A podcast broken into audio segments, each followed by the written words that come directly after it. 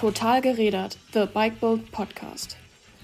The Amani project brings together initiatives aimed at enhancing inclusivity in cycling and creating opportunities for riders based in Africa. Their aim is to give the Africans opportunities to race nationally and internationally, turning the sport into a profession. Therefore, creating role models for children and the next cycling generation. The Amani project was founded by the American human rights lawyer Michael Delagrange, who is also owner of the coffee shop Lola Bikes and Coffee. He is one of the guests for today's podcast. He and his team started a cycling race called the Migration Gravel Race, a semi supported four day stage race across the wilds of the Masai in Kenya. Over the course of four days, participants are riding 650 kilometers with 8,000 meters of climbing. By having the opportunity of racing against other professional riders from all over the world, the African riders can demonstrate their strength and ability. In stage 3 of this year's Migration Gravel Race, the Kenyan rider Geoffrey Langat, my second guest today, took the first place against other African and professional riders, such as the American pro cyclist Ian Boswell.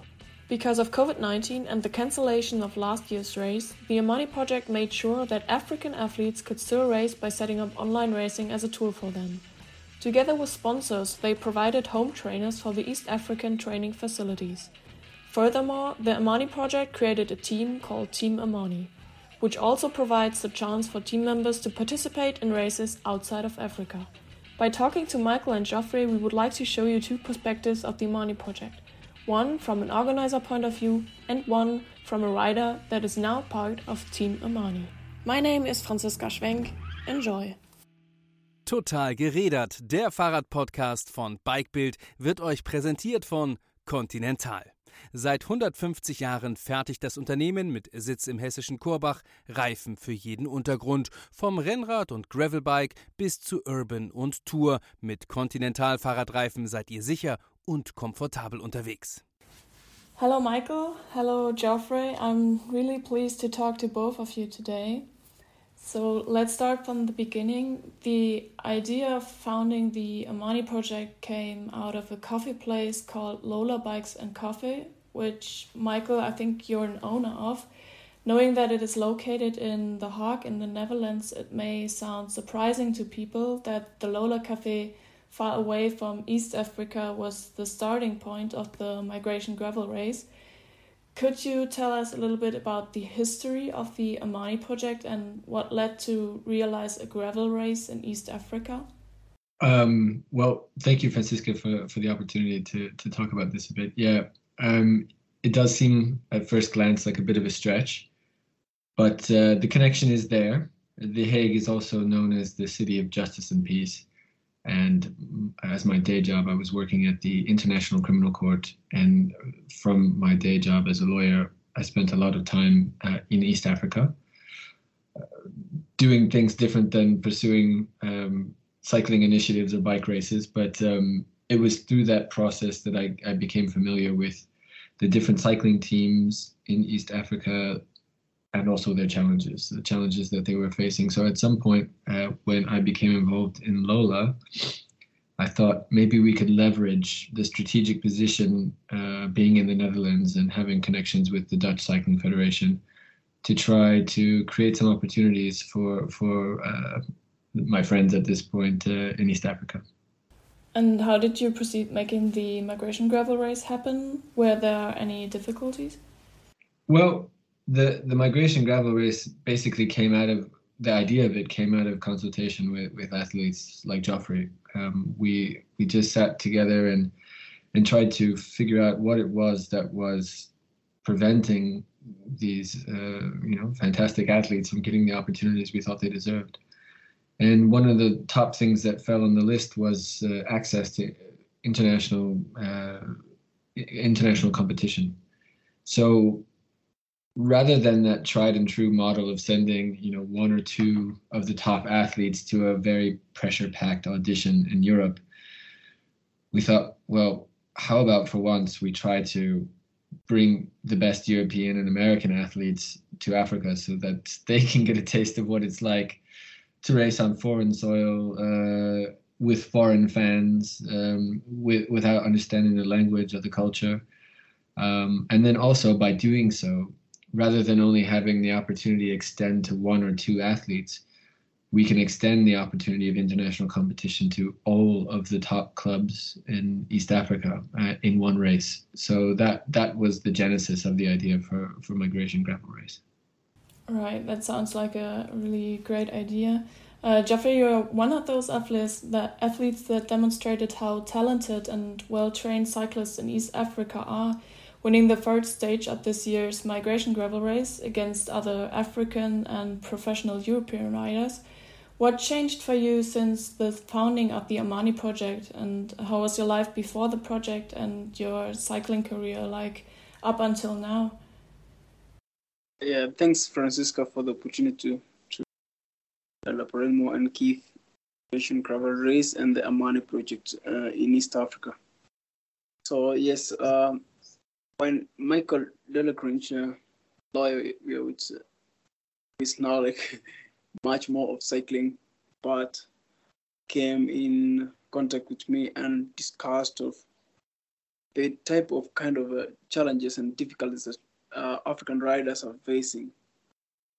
And we discussed and came to a point that the most kind of uh, greatest challenges of uh, East African or African riders are it's not it's not the potential. Potential is there, but the the the thing is the opportunity for them to like show it outside like to express it in terms of competition like.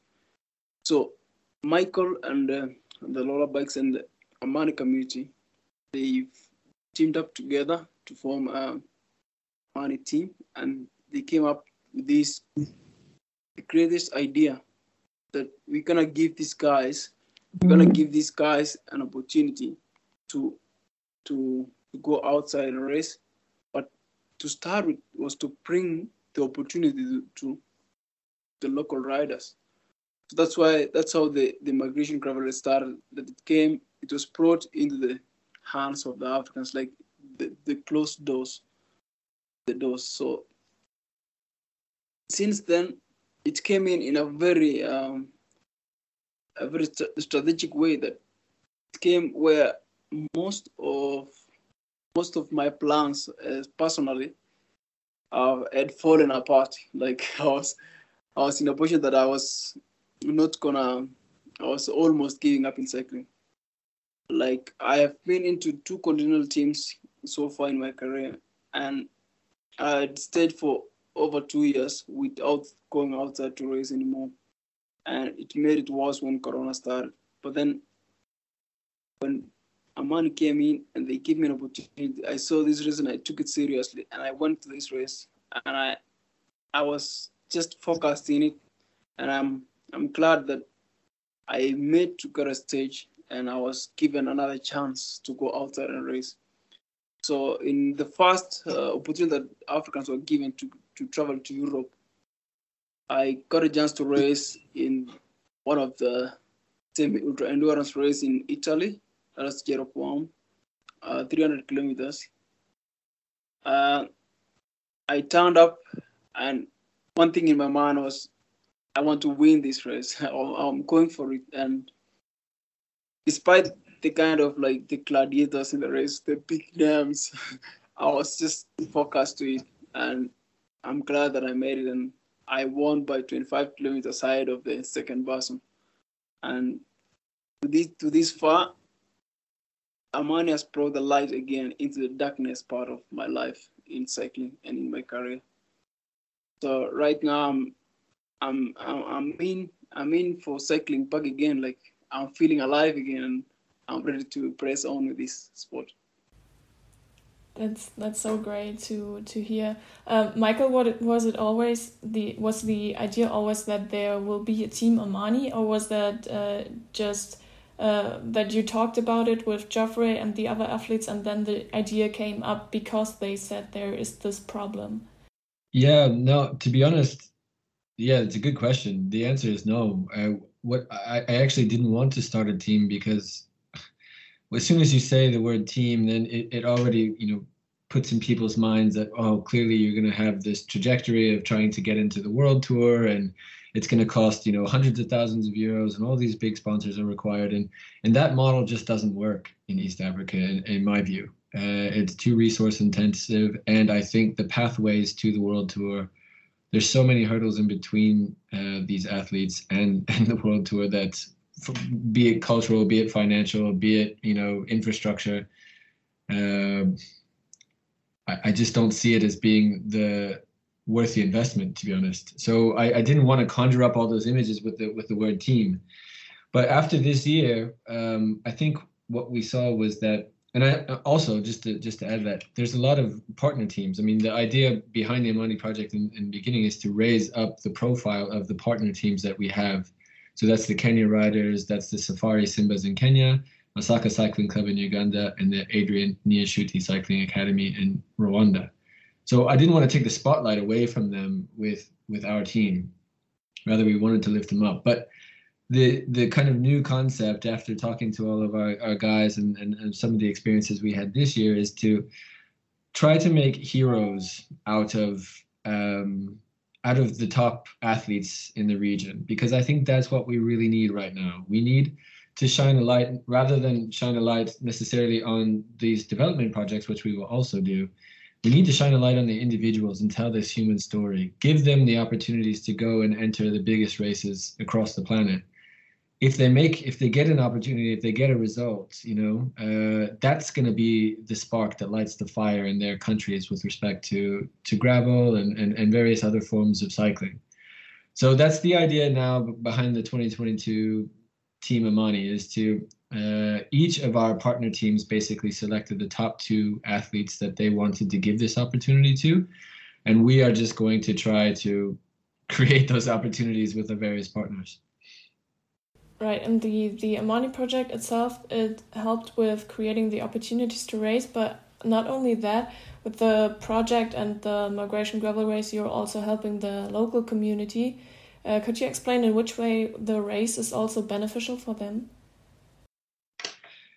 Yeah, well, I mean, it's it's a complicated question because I don't want to overstate the importance of a four-day race, but at the same time, I, I think that the traditional tourism model, e- ecotourism model, uh, and the way that land has been distributed, particularly in East Africa, it has a very complicated history. And just to make things simple, what we want to do with this race is we want to treat the owners of this land as owners of this land. Uh, we want them instead of just taking something, uh, you know, for example, paying for access fees and then just putting on a race and, and letting that be how it goes. We want them to see the financial benefit, and by them I mean the Maasai community. So these are the the rightful owners of this land, um, and we want them to have a financial stake in this race. We want them to understand that undeveloped land itself has a value. And if we don't, I think, as an international community, start conveying this more and more to the natural custodians of land, we are never going to have these natural spaces are going to cease to exist. So again, it's it's a four-day race uh, in, in a calendar year of 365 days. So it's a lot more needs to be done. But we want to start the conversation in our first initiative, doing things right and, and doing right by the Maasai. Right.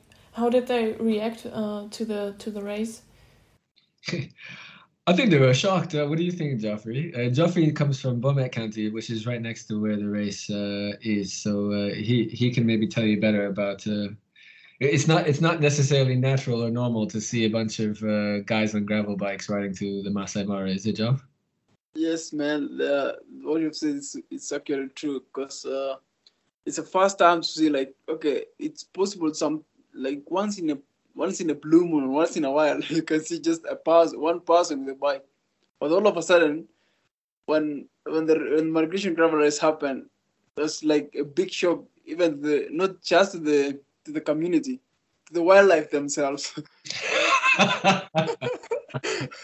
At some point in, in, stage three, there was a lot of like uh, wild beast passing across and they were like really like racing also. so like it was a big shock to the community. But then uh, at the end of the four days race, it was they were so friendly. The the kids were starting to cheer the riders. So this thing, uh, the more it's done, the community will also like give support more to each. Like they they are so happy to have people coming to their pra- their places to to have. This. Right, that that sounds so good. What what was your first race like? How did you find your first migration gravel race? Uh, my my first gra- migration gravel race. Um, it's my uh the first race I did actually was uh, uh there's a local race that was held by one of my teammates, uh, Suleiman Kangangi. So I went to this race and I won, and it also gave me courage to to see that it's also possible. So the first, uh, the the longest race that I did on a gravel was this migration gravel race, and there is no much difference like like uh, with the road saying, except that with the gravel racing, you are you are you are you are, you are everything like it's not like uh, road road racing where you get a puncture and you have to get a swap from the support car. This is a race that you are you and you alone. You just you, you get the problem, you have to fix it yourself and get going. If you lose it, you lose it. You win, you win. So that was kind of like a bit of a shock that I had to change my mentality of coming across from uh, road cycling into my into into gravel racing. So I find it gave me a lot of like um, a startup, uh, new new normal kind of racing, and I really liked it. But you knew the terrain you are going to ride in, right? So did you, did you feel like you have some kind of advantage? Uh, yes, but at some point you don't have much advantage if you are not in the group. Like uh, if the group leaves you, you're just all alone, and you still need to fight to go back there. And actually, in gravel racing, it's much more of the person himself. Like you are just you're, you're with the group, but you need to be like self-dependent most of the time. Were there any unpredictable circumstances you had to adjust to? Ah, uh, yes, yes, yes, for sure. Could you tell us some?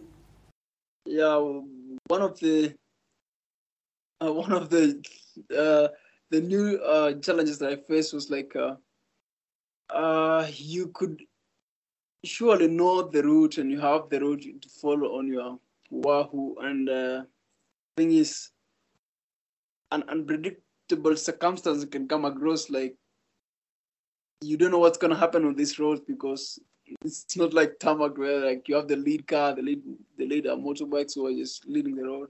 So you need to follow. So sometimes you like there are some emergencies that pass like for example the wildlife that were passing, we had to stop like so even if you're in a breakaway and they are passing like hundreds of wild beasts and you have to stop and you'll be you will get caught up. So it's not that's one of the things that I found is like uh, one of the strangest thing about the, the the kind of racing.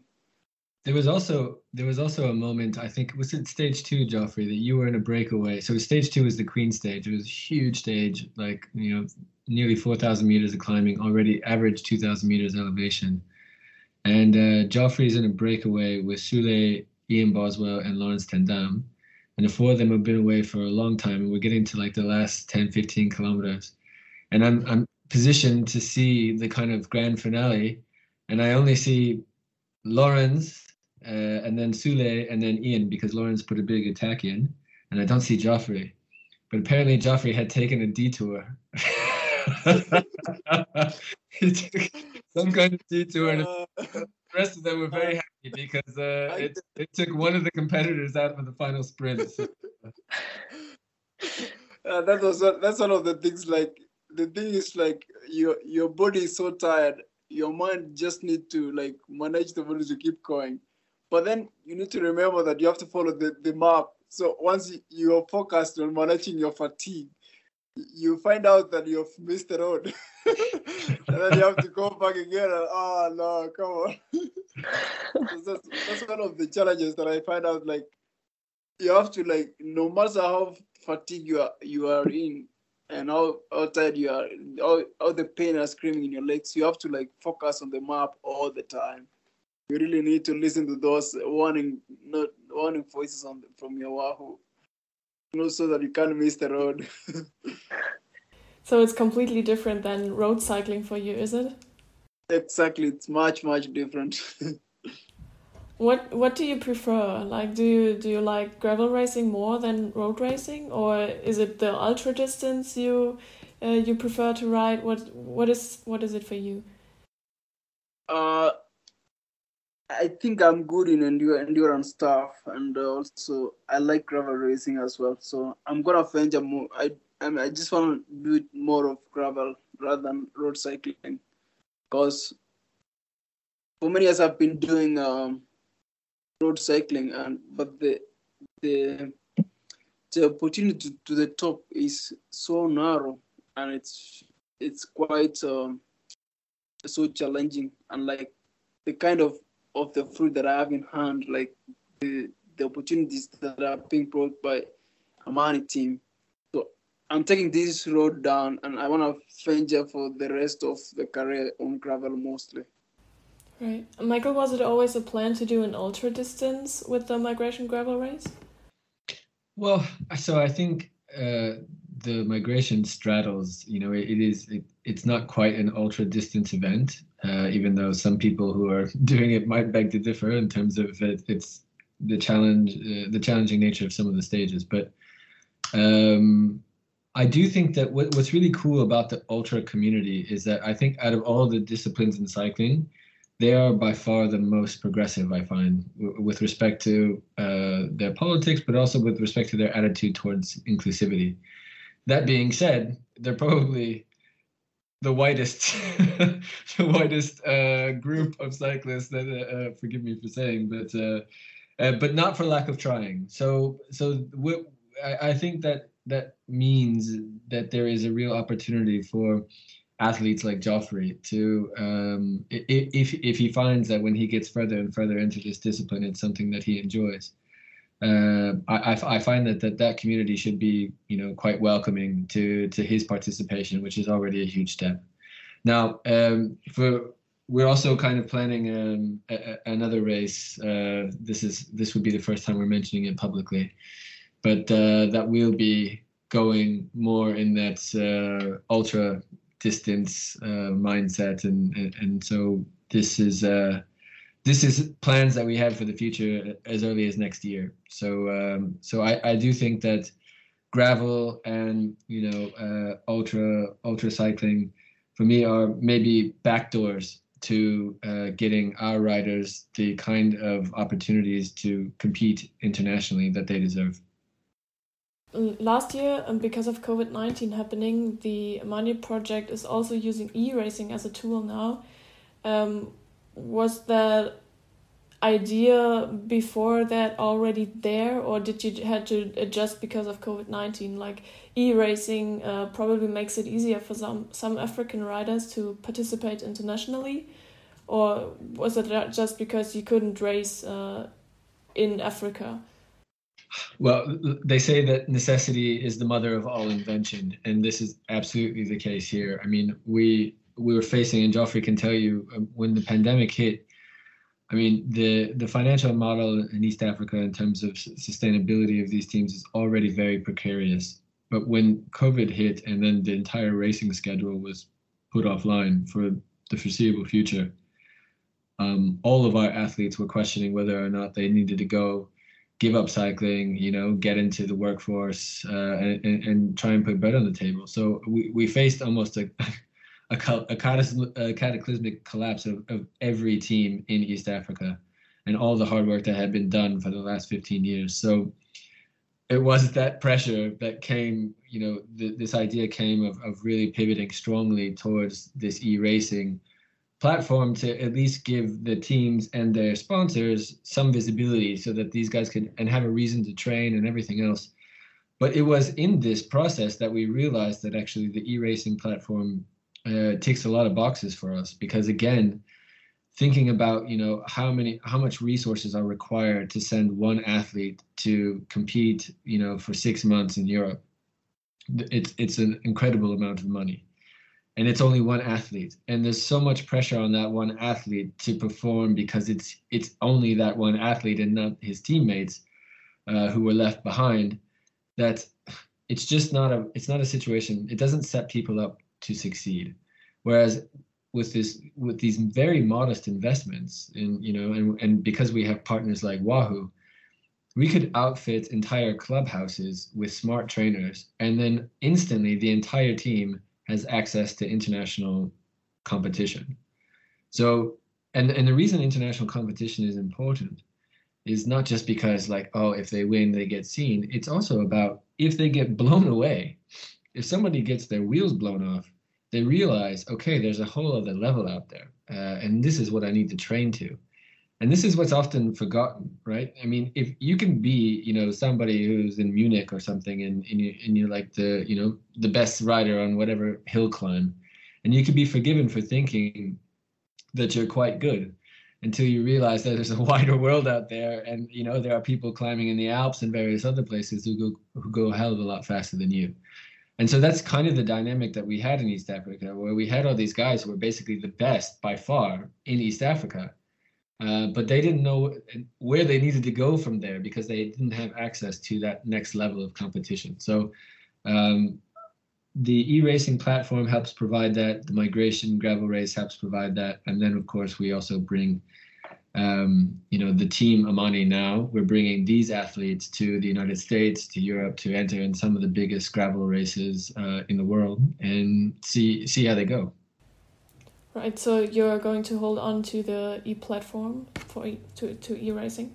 Yeah well we outfitted all the clubhouses so now we have this as an also an added sort of arrow in our quiver you know uh, that these guys can you know have access to smart training uh, they can our, their data can be uploaded to uh, the wahoo sports scientists guys who you know uh, neal henderson and others who can then give them feedback on their training schedules so it, it just professionalizes uh, and adds a great deal of yeah um, of of opportunity that wasn't there a year and a half ago yeah, right. Geoffrey, what is it like for you to to race online? Did you do it before before COVID nineteen happened? Uh, actually, I, before COVID I, I I didn't know anything about online racing and online cycling.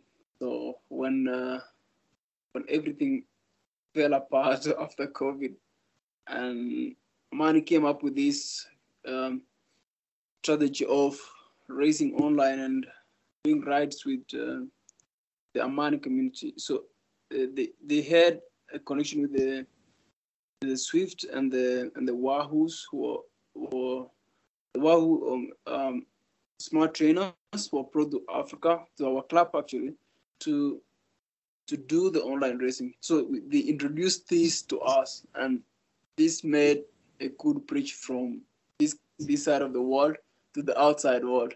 So it was uh, they brought a very great thing to the community and to our shattering over dreams.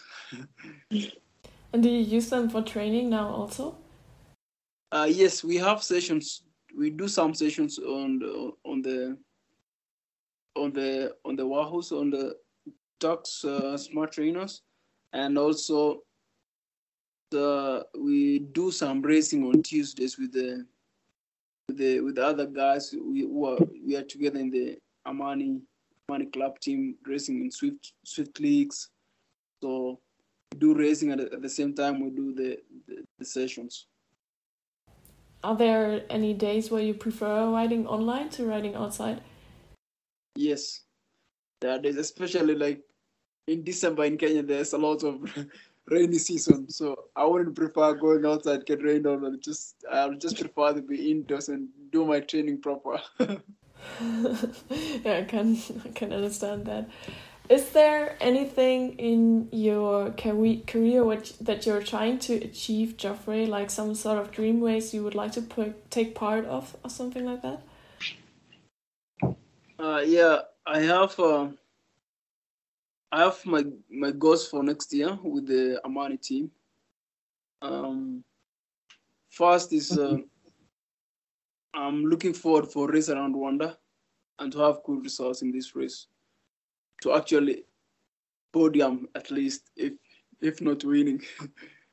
and another goal is like this. Uh, well, so Amani is uh, having a plan to take us to race in Gravel Locos and unbound in United States. So I'm also looking forward for these two races, like to really be there in the in the line with the, with the all these protagonists for, for this gravel mm-hmm. racing, and I'm I'm really prepared in my mind to face them and be on those wheels with them and race and get the the right results for this. Right, but it's it's great that you have the opportunity now to do that because of the Amani project. Uh, Michael, what kind of, of overall changes did the uh, Amani project already cause for people? Um, I'm, I'm not really in the. It's not my personality to to to pat uh, ourselves on the back because there's still so far to go. Um, to be honest, um, so I think I think we have a little momentum because of you know we have a coalition going, and, and I think that's really how people should see the Amani project and and consider joining us because basically it's a coalition of, of self-interested people, people who care about cycling and have a secret suspicion that it's getting a little bit boring. Uh, and it's getting boring because it doesn't involve everybody. It's just a regional sport and it shouldn't be. You know, we have names like the World Championships and you know various other things, but in fact, it's just a European Championship. I mean, only three people in the history of the World Championship come from outside of Europe. So, I mean, we have a regional sport uh, that has the same people that come from our society. It looks just like it. Just seems a bit stale, um, like running would have been, you know, uh, 60, 70 years ago. And and I think if you ask yourself seriously, wouldn't it be nice to transform this little space that we have? You know, we can't, with the world spinning out of control and climate change and fascism on the rise and all of these other things that are so big and so depressing. If we can't control this small space, this small space of cycling, and make it look like the cosmopolitan society we want to live in, then what the hell can we control? So I mean, I, yeah, I, I'm, I'm very kind of loath to suggest that we've already changed things and made things better. I, I'm not satisfied, and, and, and neither is Geoffrey, and neither is Sule, and neither is anyone in this project. We still got a lot of we got a lot of uh, room to grow, and a lot of things to achieve. But I would put up the call that anyone who's listening to this podcast to to join us uh, in any way you can. Use your platform uh, if you have a platform, if you have you know financial resources to make these dreams possible, you know, feel free to share them. Uh, anything, you know, buy a jersey, you know, uh, cheer them on on the sideline. Uh, just, just you know, voice that this is something you'd like to see. That you'd like to see people access our sport from outside of Europe. That's already enough. Right, you already told that uh, there's going to be another race in the upcoming future. Uh, what is what are your plans for the Migration Gravel Race itself? Like, are you planning to do a race series maybe in the future? Well, the thing is, is that uh, I don't trust um, the sentimentality of today to carry us through to the end of this project's goal. And what I mean by that is that, you know, inclusivity is all the fashion and the rage at the moment, and people, especially in the cycling industry, felt exposed and they needed a fig leaf. Uh, and some, you know, some of our partners just feel genuinely like they have this self-interest. They want to make, um, they want to make this sport more inclusive because it's in their interest. But when this, when the inclination to, uh, you know, and the rhetoric and all the buzzwords and you know, uh, and and and and this woke jargon and all of this passes, where will our guys be? Where will this project be? Um, and and so what we're trying to do is build solid investments, build things ourselves that will be income generating initiatives that these guys, these athletes, and these teams can rely on when Europeans, Americans, the West invariably, you know, move on to the next shiny thing.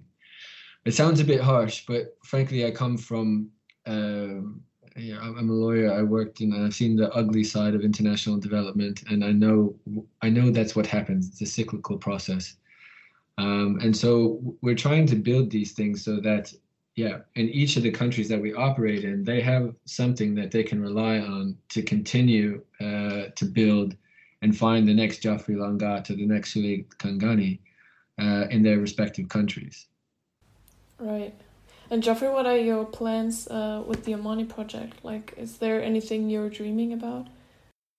Uh, yeah, um, I'm dreaming to do uh, development also part on this side of the world, just to to venture more on the kind of uh, upcoming athletes who are say upcoming cyclists who are interested in cycling, and just to hold them up, not to get their dreams go away and just fell apart. or I'm just uh, I'm I'm enthusiastic to see them or to to make a development um, as Amani hold the the top part of it.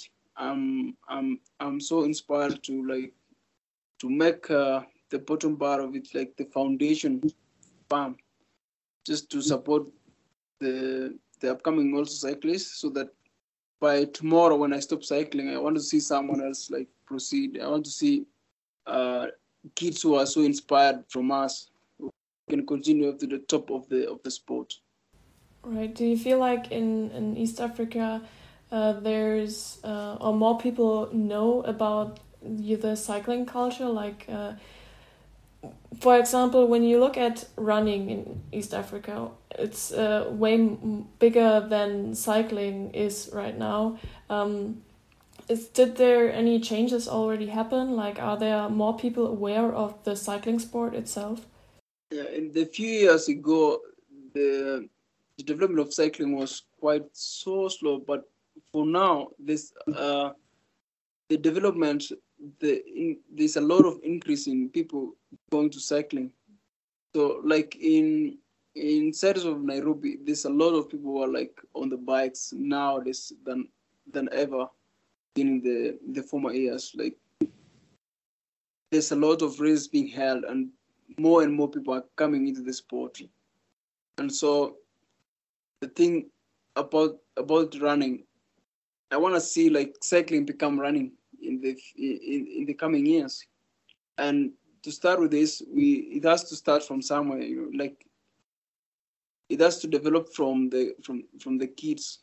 So once we get um, people, more people getting interested in cycling, the more we will uh, change the the sport to be much more like running in Kenya.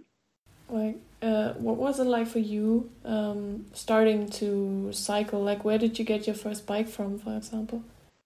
Oh yeah, initially I was um, when I was in high school, I used to do athletics. I was uh, I was good for events of five thousand meters and ten thousand meters, and at some point in the mid uh, high school, I did I changed to roller skating. This is where I there's a friend of mine who came to our, uh, our district and he was teaching uh, roller skating. So I took part in the sport, and I was actually good. Like so I had I was given roller skates and I used to go like 10 kilometers uh, to, to, to my school and park in the evening. So 10 kilometers in the morning, 10 kilometers in the afternoon. And at the end, when I finished high school in 2010, I there was a, uh, a selection for the national team to go to to present the country for African Championships in South Africa. And this was my first time to get out of Kenya to go and uh, for the national team. And we managed to, to get um, a bronze in in relays in roller skating. So after that, I we came back from South Africa, and after my high school, uh, I moved to a certain town called Eldoret. That's like 30 kilometers away from where I am now. So it's uh, so I used to do skating this time and every time I was doing my roller skating on the road, I would see cyclists passing. That was the cyclists from Kenyan Riders, and then there was uh, there was a, recruitment of new new athletes, new cyclists to the team, and they would do like a single speed uh, single speed bike uh, races. That's locally known as Black Mamba, the single speed bikes. So I would I I went back to my home place because I, I had a single speed bike that I used to, to ride sometimes when it's raining and I can't do roller skating. So I would mix. So I did. I, I took this bike from from home. I traveled back 200 kilometers to this town, and did some modification on it. And, and the next month on 2012, I did I did uh, my first race on on a single speed bike, and the the failure was the first achievement of my my cycling race.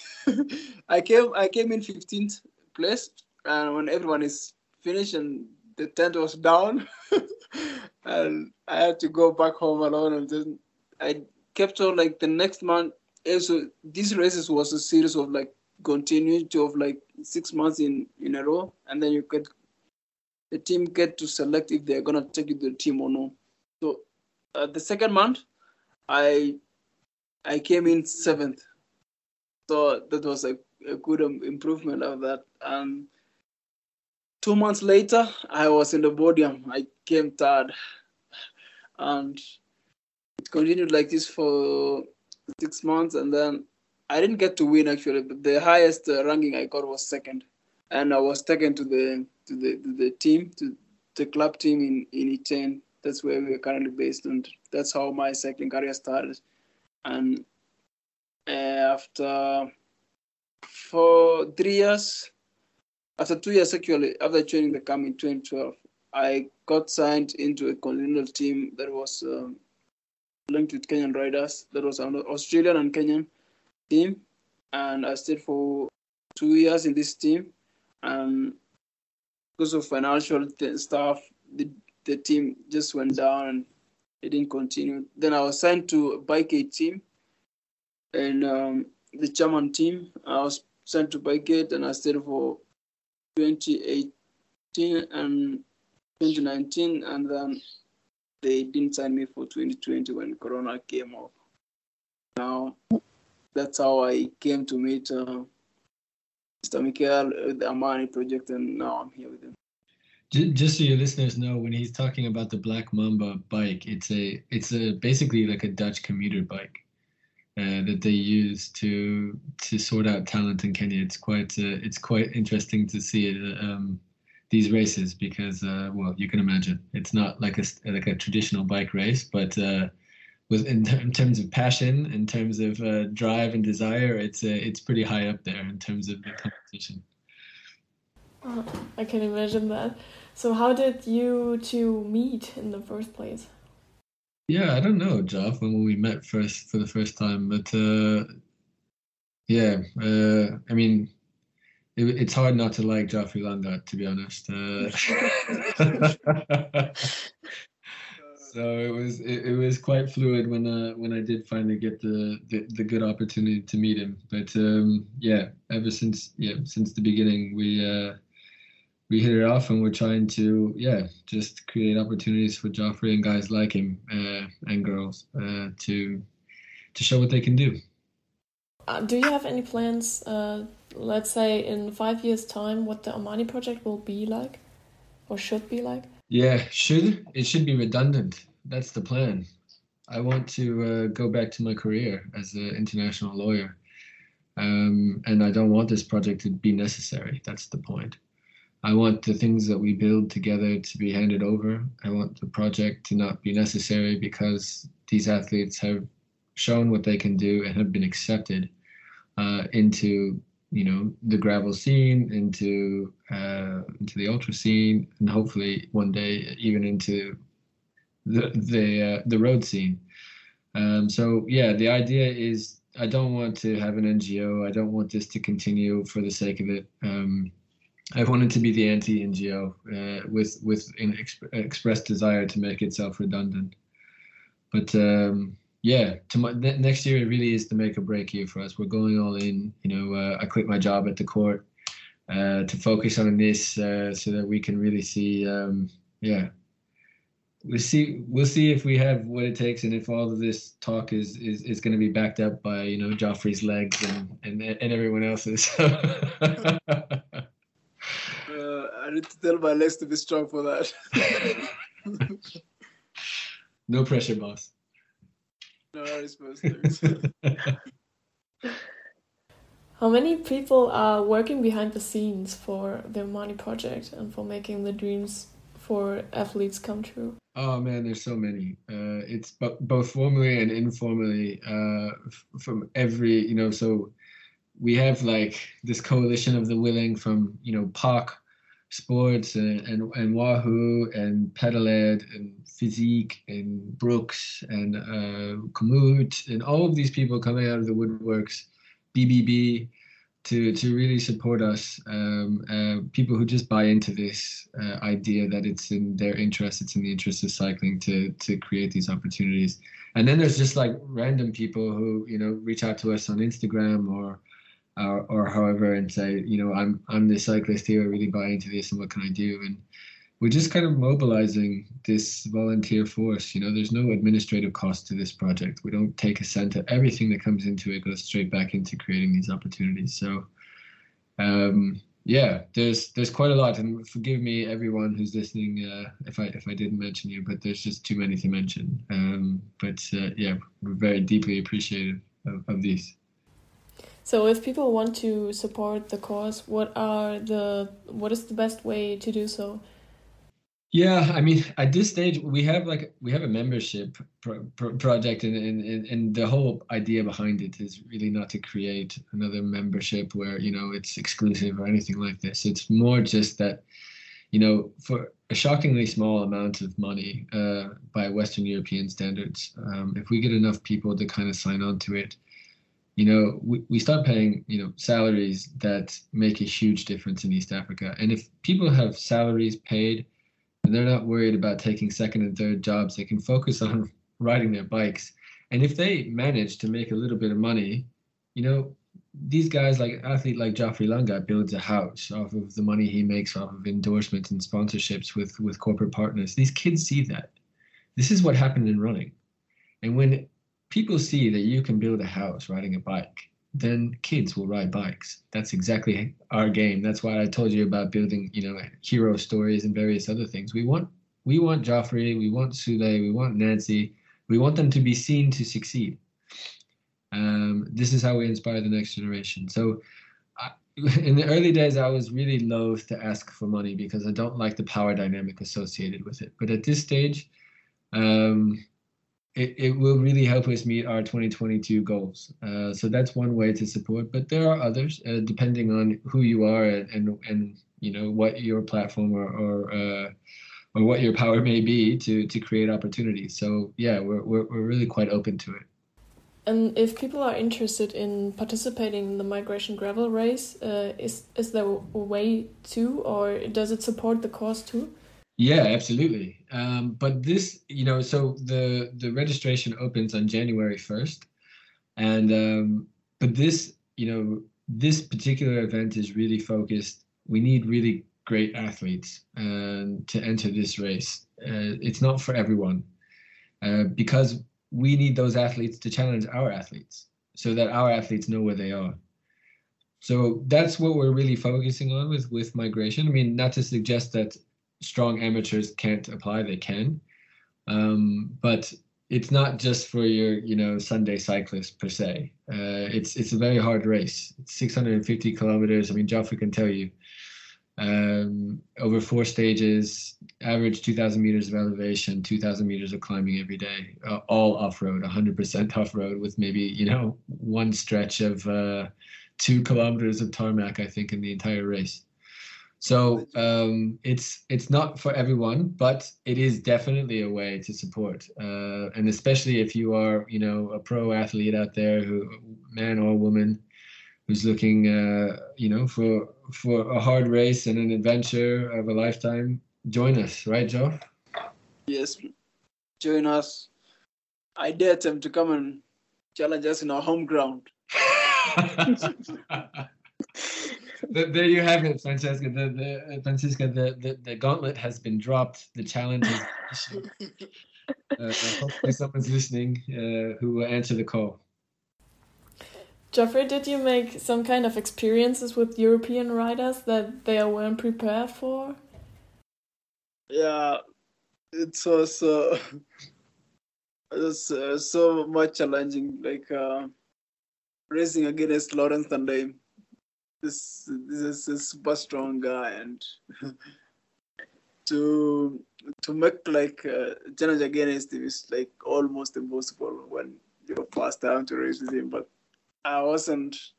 I didn't have any fear to just make make a move on the third stage, and I I managed to win the stage on Migration Gravel Race, and I was I was lucky enough and I made it the line.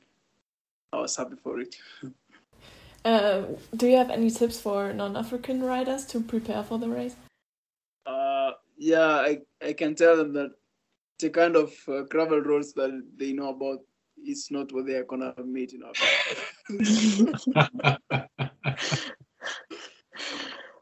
All right. So, um, Geoffrey and Michael, I, thanks to you both for your time and for doing this podcast today. Uh, Geoffrey, I'm wishing you all the best for your career, and uh, you're an awesome sportsman, and I think you have a good team besides you for achieving whatever you want to achieve.